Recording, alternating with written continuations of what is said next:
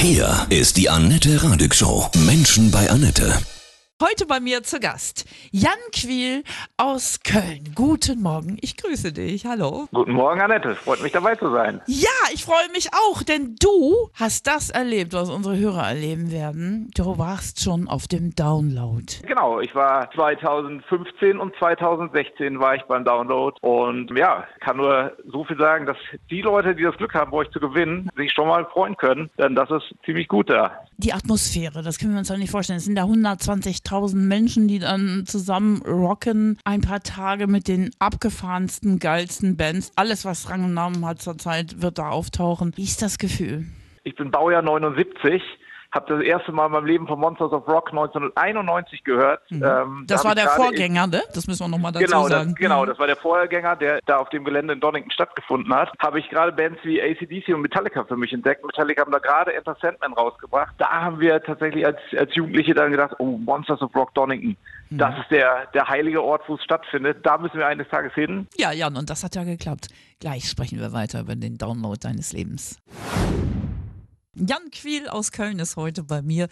Du hast das erlebt, was unseren Hörern noch bevorsteht. Du hast zweimal schon das große Download auf der Insel gefeiert. Da hast du immer schon von geträumt, ne? Auch als Jugendlicher das Download zu sehen und dann die großen Bands, ne? 1992, glaube ich, haben Iron Maiden gespielt. Das fanden wir dann natürlich auch schon sehr cool, war natürlich nach wie vor viel zu jung, um hinzufahren. 1994 hat MTV dann ganz viel übertragen von äh, Monsters of Rock Donington mit Bands wie Sepultura, Biohazard, einer meiner Lieblingsbands ist Therapy. Und da weiß ich noch irgendwie Biohazard, bei Biohazard musste irgendwie das Konzert abgebrochen werden nach 20 Minuten, weil 50 Leute auf die Bühne geklettert sind.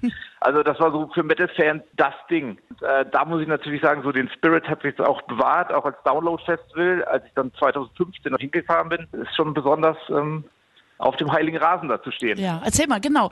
Dieser Ort, das kann, kann man sich auch noch nicht so vorstellen. Ist das so ein Rasen, ist ein Park, ne? Kannst du die Umgebung ein bisschen beschreiben? Genau, es ist ein Park. Man sieht tatsächlich das äh, Castle Donington, sieht man auch vom Gelände aus. Es ist abschüssig vom Haupteingang. Die Bühnen stehen quasi unten. Das heißt, du kannst auch von hinten echt super sehen, weil du halt von oben runter guckst. Es gibt, oh, ich weiß gar nicht, wie viele Bühnen es haben, fünf, jetzt sechs wahrscheinlich schon. Da nonstop gutes Programm. Dieses Jahr ist ja auch krass, ne, Jan? Also das Line-Up, das ist ja besser geht's ja gar nicht. Ein Main Kiss, Wolby, Disturbed, The Offspring, System of a Down, Korn, Airborne, neu jetzt zugesagt, Alter Bridge, The Darkness, Three Doors Down. Da geht einem ja der Atem aus, oder? Geil. Ja, es klingt nach einem äh, sehr anstrengenden Wochenende, ne? Also viel, viel, Zeit zum, äh, zum Grillen am Zelt gibt's da wahrscheinlich nicht. Nee, unsere Hörer werden auch nicht grillen und im Zelt übernachten, sondern in einem richtig geilen Schloss in der Nähe.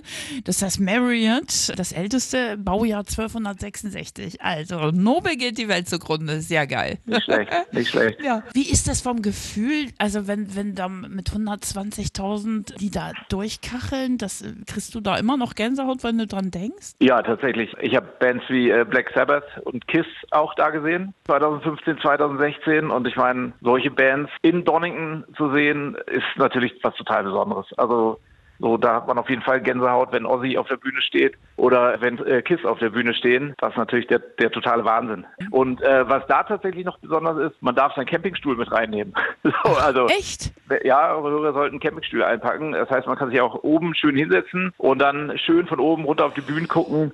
Tagsüber ist das natürlich super. Holt man sich ein schönes Bier mhm. und ähm, kann die Bands gucken. Ja, abends, wenn es dann richtig voll wird bei den Headlinern, hat man wahrscheinlich keinen Platz mehr für den Campingstuhl. Aber so tagsüber geht das schon noch ganz gut. Unsere Hörer nächtigen ja in einem Luxusschloss. Wie hast denn du damals übernachtet? Klassisch im Zelt? Nee, ich habe tatsächlich auch ein, äh, mhm. gutes Hotel um die Ecke gehabt. Schön. Ähm, da aus dem Zeltalter bin ich äh, auch raus, muss ja, ich sagen. Cool. Warum warst du da? Also privat oder warst du beruflich dort? Ich war tatsächlich, hatte das große Glück, beruflich hin zu können. Ähm, ich arbeite als Booker fürs Wacken Open Air in Norddeutschland und gucke mir jedes Jahr, oder unser Team guckt sich jedes Jahr viele verschiedene Festivals an, um voneinander zu lernen, andere Leute zu treffen, zu gucken, was wo wer wie macht, wie Bands funktionieren. Da hatte ich das Glück, dass ich zweimal zum Download-Festival konnte auch, ja. Du hast den geilsten Job durch die Gegend reisen und, und, und Bands gucken und auswählen, was fürs Wacken drankommt. Großartig. Da, dazu gehören natürlich auch viele Stunden am Schreibtisch, wie Ja. in vielen anderen Jobs auch, aber ähm, das Reisen ist natürlich ein sehr, sehr angenehmer Nebeneffekt. Das ist ja eine richtige Berufung auch. Ja, auf jeden Fall. Ich glaube, ähm, also mein Vater hat früher oder nach wie vor spielt mein Vater in einer äh, Rock'n'Roll-Coverband. Seit über 40 Jahren spielt er in dieser Band. Und äh, so stand ich tatsächlich schon im Kinderwagen ähm, vor irgendwelchen Bühnen, wo äh, mein Vater die Rolling Stones und die Beatles gecovert hat. Und ich glaube, so ist das dann einfach in mich übergegangen. Als aktiver Musiker war ich dann nicht so erfolgreich und habe ja seit 16 Jahren bin ich jetzt in der Musikbranche tätig. Ja. ja, das ist schon Berufung, das stimmt.